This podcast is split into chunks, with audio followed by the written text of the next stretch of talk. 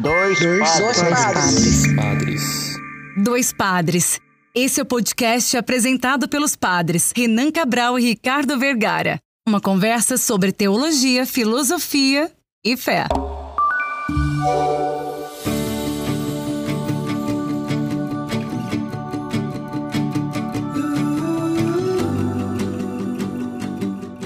Olá, ouvintes! Está começando mais uma edição do podcast Dois Padres. Eu sou o Padre Ricardo. Eu sou o Padre Renan e hoje nós vamos conversar sobre a Constituição Dogmática Dei Verbum do Conselho Vaticano II com o Padre Leonardo.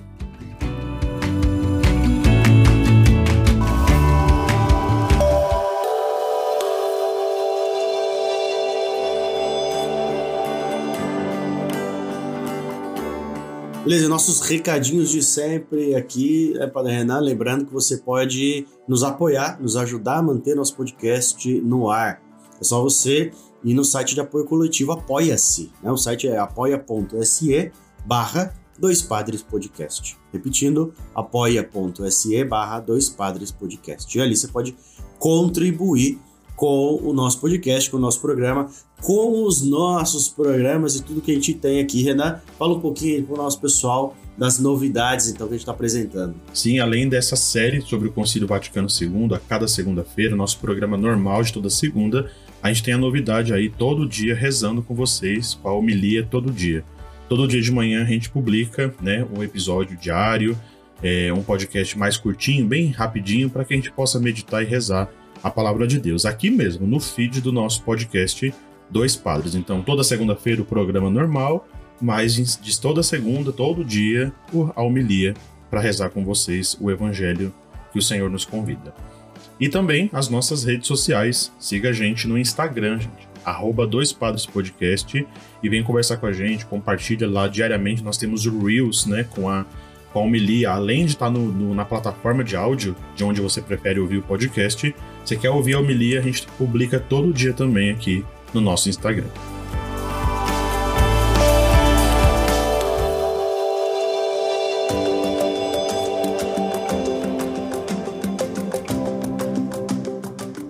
E agora vamos ao nosso programa. Seja bem-vindo, Padre Leonardo, né? E obrigado por responder tão rapidamente, tão prontamente o nosso convite para conversar com a gente aqui sobre a Dei Verbum. O Padre Leonardo, nosso convidado, então, né, passando um pouquinho aqui da sua, do seu perfil para o povo que, te tá te ouvindo aqui com a gente, né, possui graduação em Filosofia pela Universidade de Caxias do Sul, também graduação em Teologia pela Pontifícia Universidade Católica do Rio Grande do Sul e pela Pontifícia Universidade Lateranense em Roma.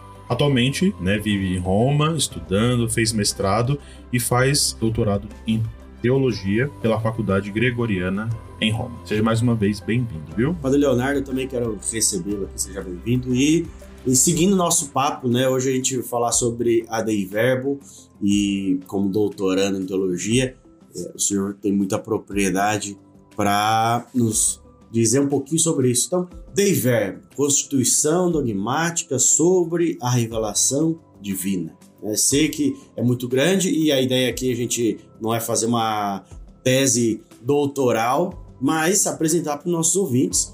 Muitos são de igreja, alguns não são. A gente tem gente de todo o Brasil, alguns ouvintes até pelo mundo afora aí é, que nos ouvem e muitos curiosos também, né? Como a gente é também curioso. Então, para começar esse nosso papo, né? O que é a Dei Verbo, o que essa Constituição apresenta para nós, já para a gente introduzir nossa, nossa conversa aqui. Olá, Padre Renan, Padre Ricardo, obrigado pela possibilidade de estarmos juntos conversando mais sobre o Concílio Vaticano II e sobre, evidentemente, a herança espiritual do concílio. O Papa Francisco pede que nós o apliquemos. Ele diz: olha nós sabemos que o concílio ainda não foi plenamente aplicado. É missão da nossa geração, mas com certeza também das próximas gerações, aplicar inteiramente o concílio. Eu sou o padre Leonardo Dalosto, padre da Diocese de Caxias do Sul, no interior do Rio Grande do Sul, onde nasci e fiz toda a minha, a minha formação inicial até o mestrado. E hoje moro em Roma, numa paróquia na periferia de Roma, trabalho nessa paróquia enquanto faço doutorado na Universidade Gregoriana, que é a Universidade dos Padres Jesuítas aqui em Roma. E a pedido de vocês, comento então um pouco sobre a constituição dogmática Dei Verbum, sobre a divina revelação. Nós sabemos que o concílio nos deixou quatro grandes constituições, uma sobre liturgia, Sacrosantum Concilium, uma sobre a vida pastoral da igreja, Gaudium et Spes, e duas dogmáticas, uma sobre a igreja, Lumen Gentium, e a outra sobre a revelação, a Dei Verbum. E para entendermos Dei Verbum, essa constituição, esse documento do concílio, nós temos que, em primeiro lugar, entender o que é que nós chamamos de revelação. Quando a gente fala de religião cristã, a gente diz que o cristianismo, como também o judaísmo e o islamismo, são religiões consideradas reveladas, ou seja, nós cremos que Deus se fez conhecer, se manifestou e deu a conhecer não só quem ele é, mas também qual é o seu desejo, o seu projeto. A, a Dei Verbum é exatamente este documento aonde a igreja aprofunda a lógica da revelação. O que, que nós de fato compreendemos como revelação de Deus? O que é a revelação de Deus? E é interessante pensar que é um documento muito breve, a Dei Verbum tem apenas seis capítulos, e este breve documento ele também é muito denso, porque na história da igreja, praticamente nós só temos dois textos a nível de documentos conciliares que falam sobre a revelação divina. O primeiro, ele é do Concílio Vaticano I, lá no final do século XIX, chamado Dei Filhos, e o segundo é a Constituição Dogmática Dei Verbum. Então, para entendermos o que a Dei Verbum trabalha, é importante, repito, entendermos o conceito de revelação. A Dei Verbum trabalha com o conceito de revelação. E o conceito de revelação que nós encontramos ali, basicamente, se pode simplificar ou sintetizar da seguinte maneira: Deus se manifestou na história, Deus se deu a conhecer aos seres humanos, ele gastou, por assim dizer, o tempo, apesar de que tempo para Deus é diferente do nosso, né? Mas Deus perde, por assim dizer, o seu tempo conosco e nos dá a conhecer não só quem ele é, sua natureza, mas também o seu projeto, ou seja, a salvação, e nos convida para participarmos da comunhão com Ele, da comunhão com a Trindade. Ou seja, a revelação na lógica cristã mais atual é entender que na história humana Deus irrompe, entra, se mostra a nós, se dá a conhecer, nós conhecemos o que ele deseja, ou seja, a nossa salvação, e a nossa salvação basicamente é o que? É a comunhão com ele é estabelecermos vínculo com Ele. E este vínculo que começa já aqui na história, depois se eterniza na glória. Essa, o Padre Leonardo, essa ideia da, da revelação né, divina e dessa presença de Deus manifestada a nós dentro da história, dentro da nossa vida, vai é, meio que balancear todas as, as estruturas, não só da igreja, mas também do mundo, quando a gente começa a entender essa figura e essa presença de Deus. Senhor falou aí dessa referência do século XVI, mas com certeza para para os contextos né, do Concílio Vaticano II e as implicações disso em nossa vida, isso faz com que a gente vá entendendo a importância e por que a Dei Verbo parece ser um documento tão difícil de compreensão, porque fala de revelação, fala de, de, da presença de Deus e assim por diante. Então, por isso, dogmático parece um nome tão assustador, né? A gente tem que seguir dogmas e, e parece aquela famosa ideia que as pessoas têm de que dogma não pode ser questionado, não pode ser duvidado e assim por diante. Em, em vista de tudo isso, né, as implicações desse desse documento para o concílio, mas também para a nossa reflexão, né? Como, como entender essa, esse dogma mesmo, essa, essa reflexão dogmática. A Dei Verbum ela teve uma longa gestação no Concílio Vaticano II. Por quê? Quando o Papa João XXIII inicia o concílio, ele convoca os padres conciliares para trabalharem como primeiro tema a questão da liturgia, que era, por assim dizer, o tema mais maduro, mais consensual entre eles, porque se sabia que era necessária uma reforma litúrgica na vida da igreja. Muito bem, terminada a discussão praticamente da, do documento que depois vai ser a Sacrosantum Concilium, entra em discussão na aula conciliar o documento chamado De Fontibus Revelatione, que é é, o documento sobre a revelação de Deus. E já o nome, já o título de Fontibus, ou seja, das fontes da revelação, nos ajuda a entender que o que está em jogo ali é que há uma discussão entre católicos e protestantes na base desse documento. Por quê? Porque lá no século XVI, quando começa a, a ganhar corpo a reforma, Lutero, nós sabemos, ele tem um princípio chamado sola scriptura, ou seja, a verdade nós só a encontramos na escritura. Os católicos nunca aceitaram esse princípio e sempre disseram que a verdade se encontra na escritura e também na tradição. Então, significa dizer que para a Igreja Católica, naquele período, se, se falava em duas fontes da revelação, ou seja, nós temos a verdade a partir de duas fontes quase que distintas, enquanto que os reformados falavam da verdade provinda apenas da Escritura. Muito bem, quando o documento chega na aula conciliar, esse documento sobre as fontes da revelação, os padres conciliares, em um grande grupo, não aceitam o documento, exatamente por quê?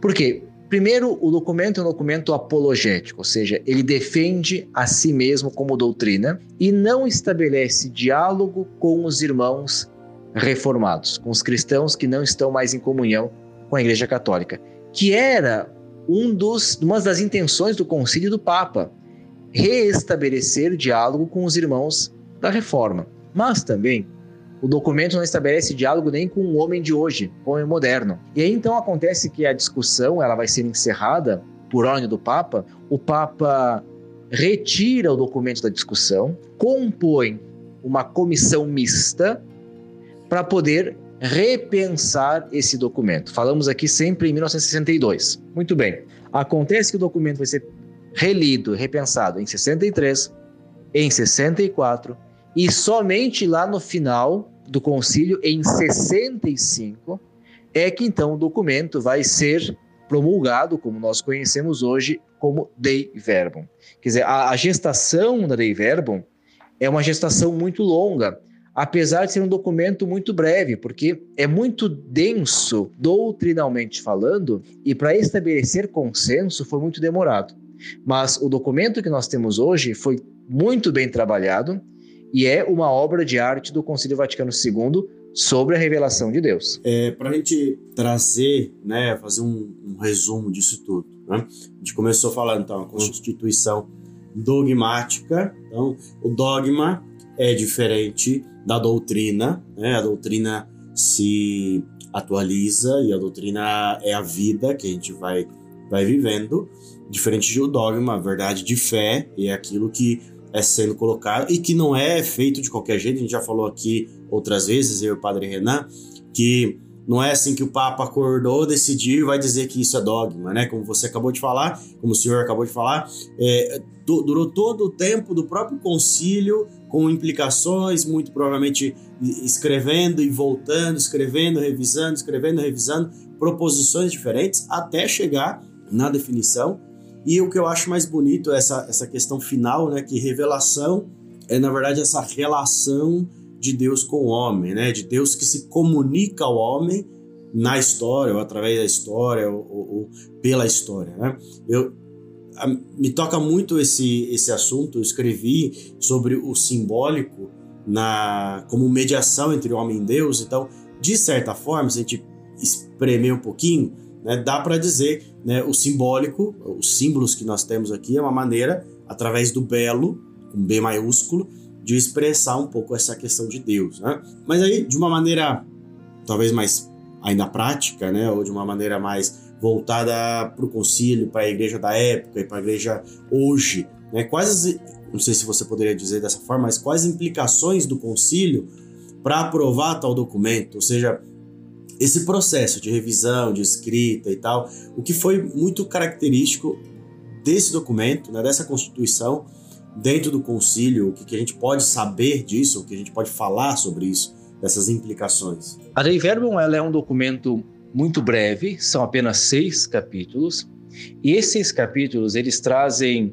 como temática principal, como nós falamos, exatamente a revelação. O primeiro capítulo trabalha a natureza da revelação, o que é a revelação, e nos deixa claro que a revelação é essa manifestação de Deus na história, onde ele se dá a conhecer e também dá a conhecer o projeto dele de salvação para a humanidade. O segundo capítulo é o capítulo que trabalha a transmissão da revelação, ou seja, como é que chega até nós a revelação.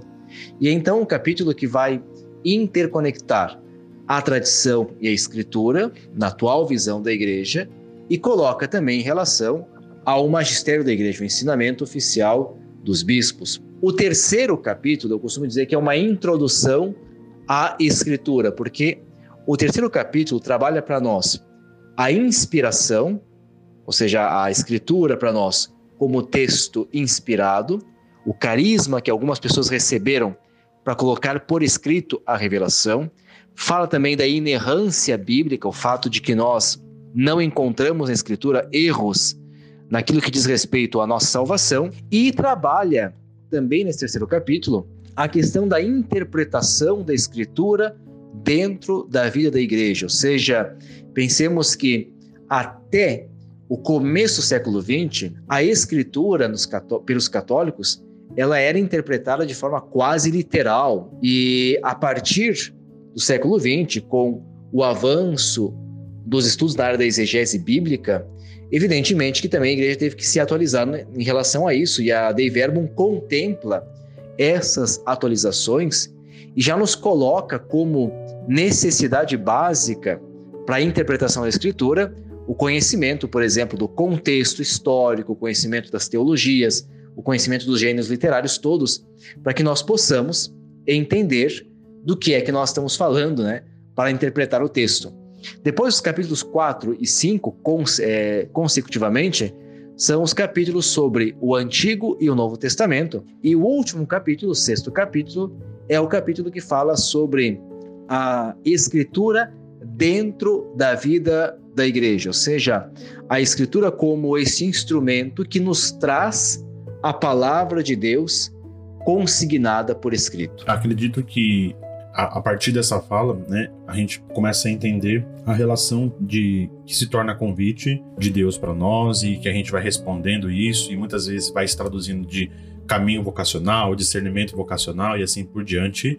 Mas é, se a gente fosse é, ter um, um, sinal, assim, né, um exemplo de cada uma das constituições, é, a Dei Verbum é aquela que claramente nos aponta a Sagrada Escritura, a Bíblia que nós temos na nossa mão hoje em dia, lida e rezada na nossa própria língua, nós que lemos em português, rezamos em português, temos tantas traduções na língua portuguesa. Por que essa importância tão bonita e grande ao mesmo tempo da, da Sagrada Escritura nas nossas mãos, não como o senhor disse no latim, mas até porque já não era uma língua mais acessível a todo mundo, era uma língua já muito de nicho, né, das pessoas, sobretudo que conseguiam e tinham acesso ao estudo e, e a, o aprofundamento desse estudo. Então agora, nessa nesse sinal de que Deus se comunica a todos e salva a todos, a palavra de Deus então precisa estar nas mãos de todo mundo para poder rezar, para poder estudar, para poder fazer dela então de fato celebrada dentro da liturgia e fora dela e assim por diante, né? Então existe uma relação, né, entre sagrada escritura e tradição ao longo de todo esse tempo. E claro que o, o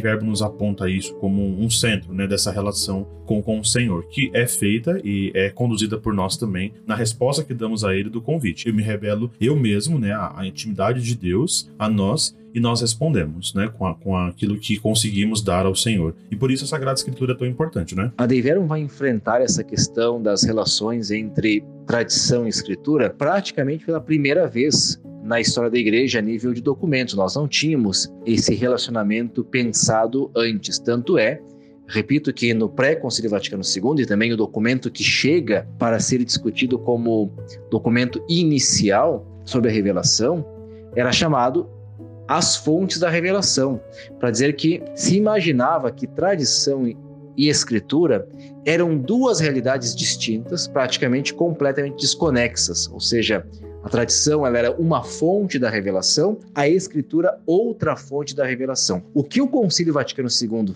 fez foi todo um trabalho para dar a entender que escritura e tradição estão completamente interligadas e são interdependentes, uma depende da outra. E aí o que o concílio vai fazer é ajudar-nos a entender que a tradição ela é a própria vida da igreja que vai trazendo no seu seio a revelação de Deus, ou seja, Deus se manifesta na história e essa manifestação começa a ser transmitida, de onde vem a palavra tradição. Essa transmissão, no começo, ela é oral. Ela é, ela, ela acontece é, no sentido de que ela é vivida pelas comunidades que já começam a celebrar a Eucaristia, que recordam Jesus, que recordam os ensinamentos e que depois, como segundo momento, ela vai ser colocada por escrito, ou seja, a tradição ela tem um segundo passo que é quando algumas pessoas dentro das comunidades cristãs iniciais começam a escrever aquilo que a comunidade está trazendo, que é a interpretação em relação à vida, à paixão, à morte e à ressurreição de Jesus.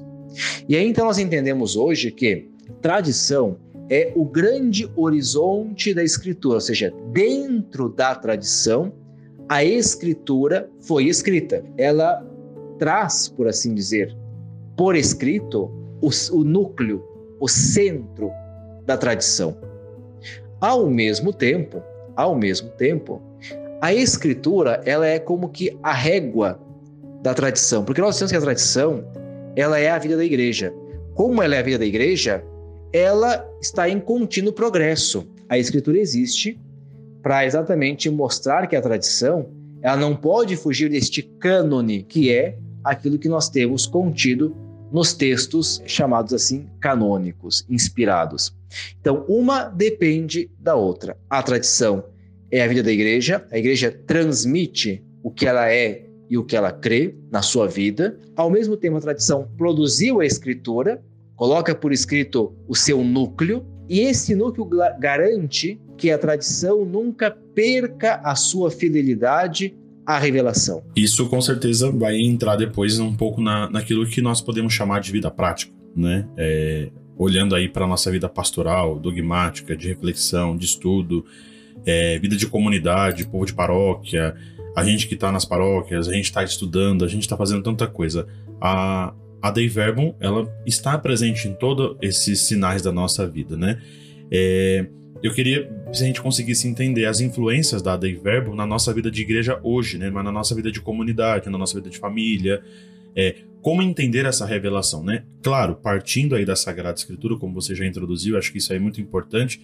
É, eu, eu, sou uma pessoa que insisto muito aqui, né? Com, com quem eu, eu preciso animar na paróquia, rezar cada dia, cada domingo, de falar, olha, nós temos como centralidade a Sagrada Escritura e a Eucaristia, né? Então elas estão juntas, elas não estão separadas, elas compõem a mesma mesa aqui, que é a mesa da, da, da, dentro da liturgia que nós celebramos. Então, assim, a palavra de Deus é central é que muitas vezes a gente esquece disso, ou de fato centraliza apenas a palavra e assim por diante. E como, como entender essas influências da Dei Verbo na nossa vida partindo da palavra de Deus? Bom, se nós falarmos é, em relação às influências da Dei Verbo na vida da igreja de hoje, claro que cada, cada pesquisador puxa um pouco de brasa para o seu assado. Eu penso que a Dei Verbo é talvez o documento mais importante do Concílio Vaticano II. Por quê? porque recupera para nós a ideia da revelação de Deus na história. Por que, que é fundamental falar que Deus se manifesta na história e fala conosco de um modo que nós, seres históricos, possamos compreender? Por que, que isso é importante? Porque nós não podemos, a partir dessa lógica, entender que a revelação ela é uma transmissão de conteúdos. Quer dizer, se imaginava antes que a revelação era uma transmissão de conteúdos. Deus havia falado, transmitido conceitos, conceitos fechados e estáticos, e aquilo que nós fazemos ao longo da, da história era simplesmente passar para frente esses conteúdos, quase como que uma escolinha. Não. O que, que nós entendemos da revelação hoje? A revelação para nós, ela é uma experiência de Deus feita dentro da história. E essa experiência, ela vai acontecendo ao longo de séculos e tem o seu ápice, ou seja, tem o seu momento mais forte, mais importante em Jesus Cristo. O Verbo feito carne é a experiência mais profunda que nós temos de Deus na história. Por isso também ele vai ser o critério interpretativo de toda a história. Nós dizemos o critério hermenêutico. Ora, com isso, nós entendemos que os seres humanos eles participam de uma pedagogia da revelação.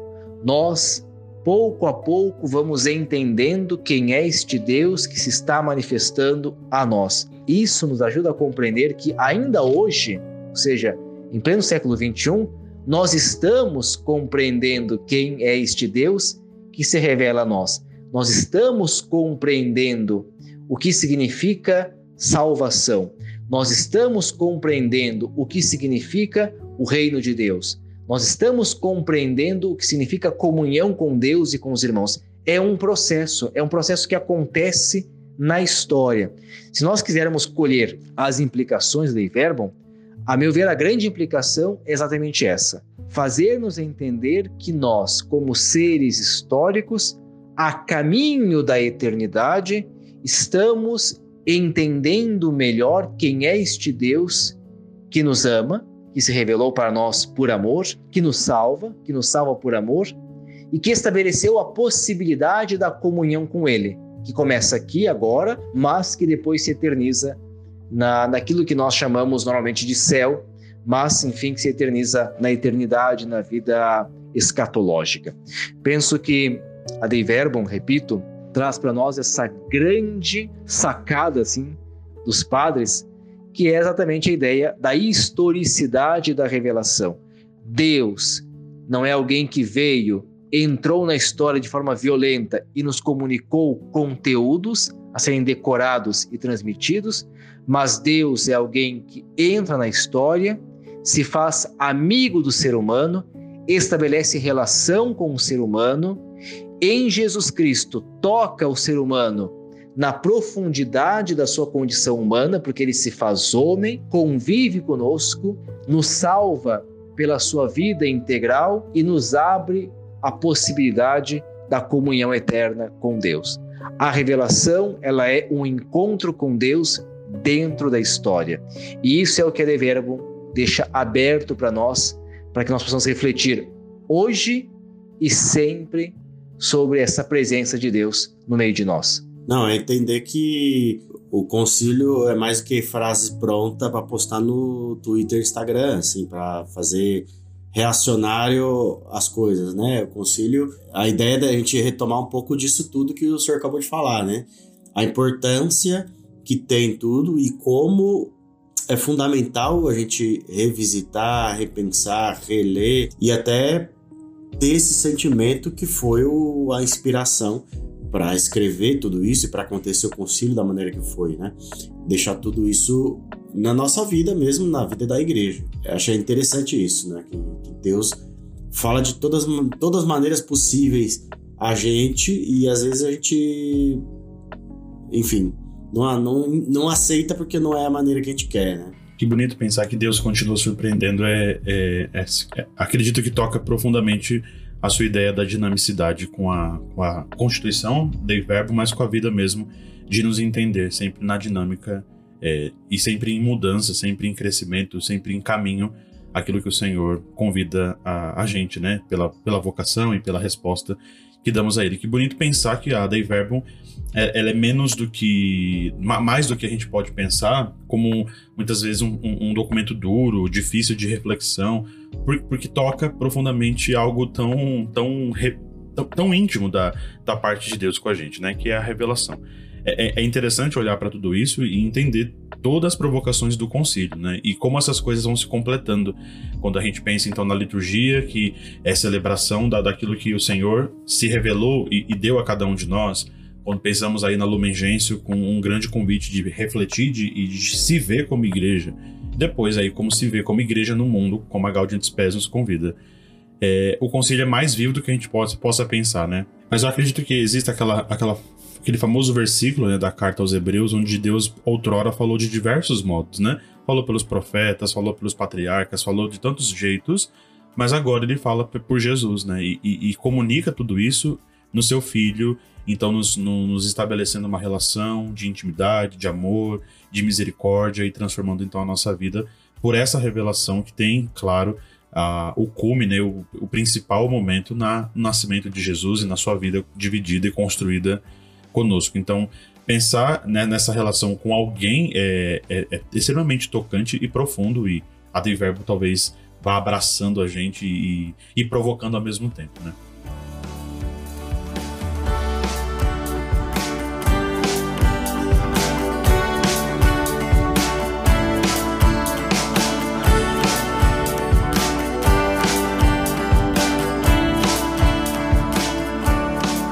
Padre Leonardo, é, a gente vai encerrando aqui nosso programa.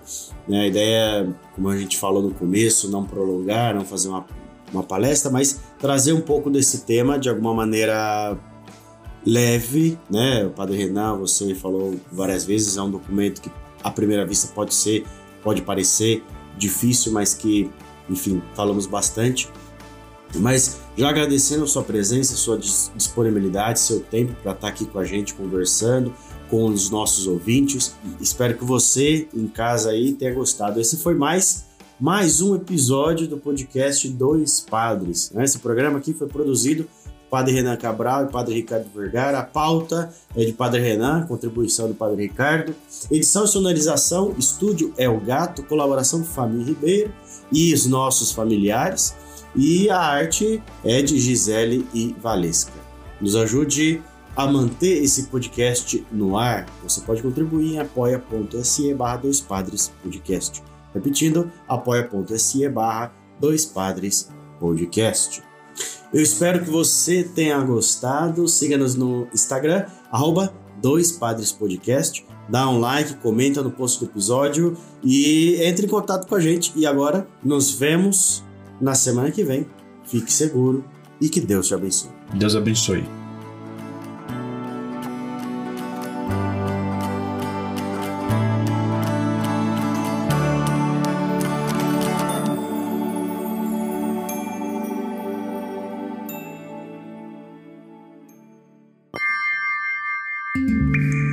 Você ouviu o podcast Dois Padres, apresentado pelos padres Renan Cabral e Ricardo Vergara. Até a próxima!